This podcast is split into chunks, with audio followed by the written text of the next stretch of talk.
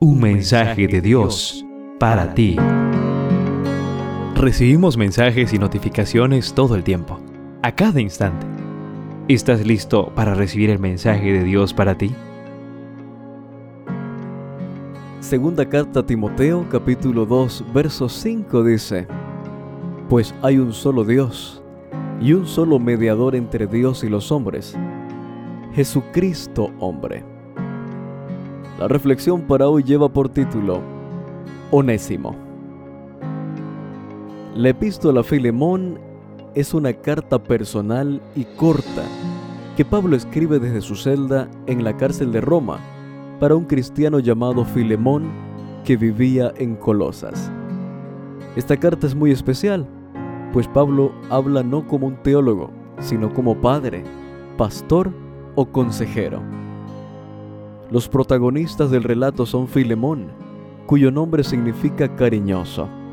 Él tenía muchos recursos e influencias y un carácter muy cristiano. Era muy hospitalario y practicaba la beneficencia. Pablo lo ganó para Cristo. En segundo lugar tenemos a Onésimo, cuyo nombre significa útil. Era un esclavo propiedad de Filemón. En tercer lugar está Pablo el apóstol preso en Roma. Onésimo no hacía honor a su nombre. Pablo dice que había sido inútil. Quizás era un esclavo torpe o malcriado. Lo cierto es que Onésimo se cansó de servir. Quiso ser independiente. Traicionó a su amo y le robó para costear el viaje. Cuando llegó a Roma ya casi no tenía dinero.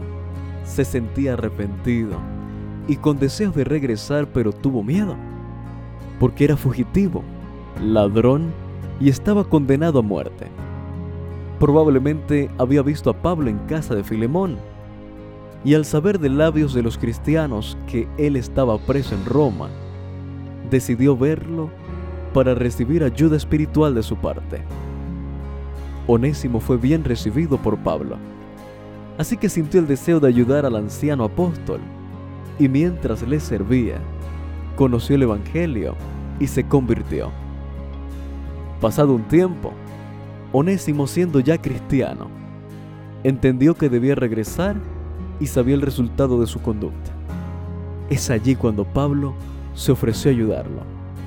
Yo seré tu mediador, tu intercesor, tu garante, le dijo el apóstol.